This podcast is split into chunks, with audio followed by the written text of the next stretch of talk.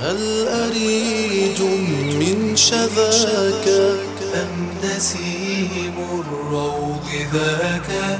هل أريج من شذاك أم نسيم الروض ذاك؟ واقفا بالباب أشدو ليتني طه أراك. واقفا بالباب أشدو ليتني طه أراك هل أريج من شذاك أم نسيم الروض ذاك Unser geehrter Prophet Muhammad sallallahu alaihi wasallam wurde in Suqul Layl, einem Ortsteil von Mekka, geboren. Der Wochentag, an dem der Gesandte Gottes sallallahu alaihi wasallam geboren wurde, war ein Montag gemäß der Übereinstimmung, denn der Imam Muslim überlieferte, dass der Gesandte Gottes sallallahu alaihi wasallam über das montägige Fasten gefragt wurde und darauf wie folgt antwortete. ذاك يوم ولدت فيه وانزل علي فيه Die Bedeutung lautet, an diesem Wochentag wurde ich geboren und an ihm erhielt ich die Offenbarung zum Prophetentum. Der Monatstag, an dem der Prophet Muhammad sallallahu alaihi wasallam geboren wurde, ist gemäß der zuverlässigeren Aussage der zwölfte des Monats Rabi'un al-Awwal.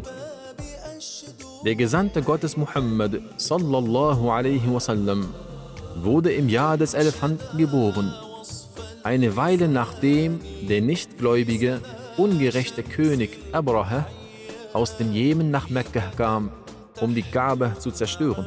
Er kam mit einer großen Armee, bestehend aus 60.000 Soldaten und hatte einen großen Elefanten mit sich, zwecks der Zerstörung der Kaaba.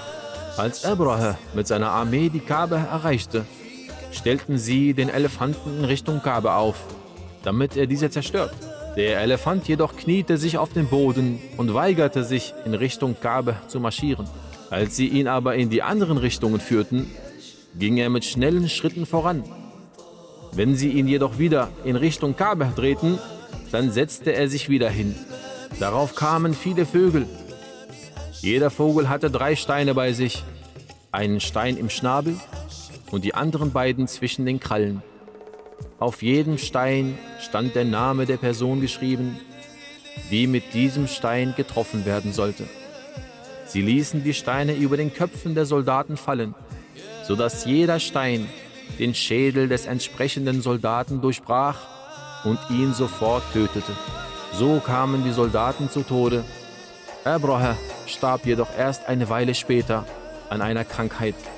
Aufgrund dieses Ereignisses nennt man jenes Jahr das Jahr des Elefanten.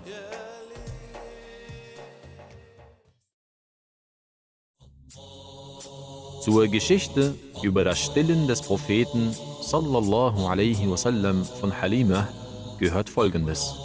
Halima sagte, ich ging hinaus auf einer Eselstute mit meinem Mann, meinem Kind und anderen Frauen aus dem Stamm von Saad ibn Bakr, um in Mekka nach Kindern zu suchen, die gestillt werden sollten. Es war im Jahr der Dürre und Trockenheit. Mein Mann und ich hatten ein Schaf dabei, aus dessen Euter kein Tropfen Milch herauskam. Das Geschrei unseres Jungen ließ uns in der Nacht nicht schlafen, weil in meiner Brust nicht genügend Milch für ihn vorhanden war. Sie sagte, als wir in Mekka ankamen, wurde der Gesandte Gottes jeder einzelnen Frau von uns angeboten. Jedoch wurde er von allen abgelehnt, denn wir, die Ammen, erwarteten vom Vater des jeweiligen Kindes, für das Stillen entlohnt zu werden. Jedoch war der Gesandte Gottes ein Weise. Alime sagte weiter, keine der Frauen, die mit mir nach Mekka kamen, blieb ohne ein Kind. Jedoch wollte ich nicht ohne ein Kind zurückkehren und sagte zu meinem Mann, bei Allah, ich werde zum Waisenkind gehen und ihn mitnehmen. Ich ging zu ihm nahm ihn und kehrte zu meiner Reisegruppe zurück. Mein Mann sagte, hast du ihn genommen? Ich sagte, ja, denn ich habe kein anderes Kind gefunden. Er sagte weiter, vielleicht ist es ein gesegnetes Kind. Sie nahm ihn also mit und erfreute sich an ihm. Kaum hatte sie ihn auf ihren Schoß genommen, hatte sie wieder reichlich Milch zum Stillen mit dem Willen von Allah. Der Prophet sallallahu alaihi wasallam trank so viel, bis er satt wurde und von alleine aufhörte. Sie legte ihn dann an die linke Brust, jedoch wollte er nicht mehr, aus Eingebung von Allah. So als ob er gewusst hätte, dass noch ein Kind von der gleichen Frau gestillt wird.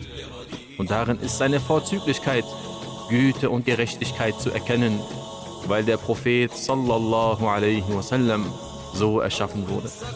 Somit trank er an der rechten Brust und an der linken trank sein Stillbruder. In der ersten Nacht ihrer Rückreise, nachdem sie den Propheten sallallahu alaihi wasallam mitnahmen, melkte ihr Ehemann das Schaf das plötzlich so viel Milch gab, dass sie für beide ausreichte. In jener Nacht bekam auch der Stillbruder des Propheten sallallahu alaihi wasallam genügend Milch, so dass er gesättigt einschlief, was ein Augentrost für seine Eltern war und sie ihre Nachtruhe finden konnten. Sie erfuhren so viel Gutes, wie es keinem anderen aus ihrem Stamm zuteil wurde, so dass ihr Ehemann zu ihr sagte, ich glaube, dass du ein gesegnetes Kind genommen hast. Als sie wieder im Gebiet vom Stamm von Saad ankamen, bebte die Erde und wurde fruchtbar. Dieses erwähnte Gebiet war zuvor unfruchtbar und wurde nun grün und ertragreich. Die Weidetiere von Halima vermehrten sich, was große Freude sowie Nutzen für den gesamten Stamm von Saad mit sich brachte. Eines Tages, als der Prophet sallallahu alaihi wasallam mit seinem Stillbruder draußen war, kamen die Engel Jibril und Mikael zum Propheten sallallahu alaihi wasallam, legten ihn hin, öffneten seinen Bauch, wuschen ihn mit Semsemwasser, verschlossen ihn wieder und versahen seinen Rücken mit dem Siegel des Prophetentums.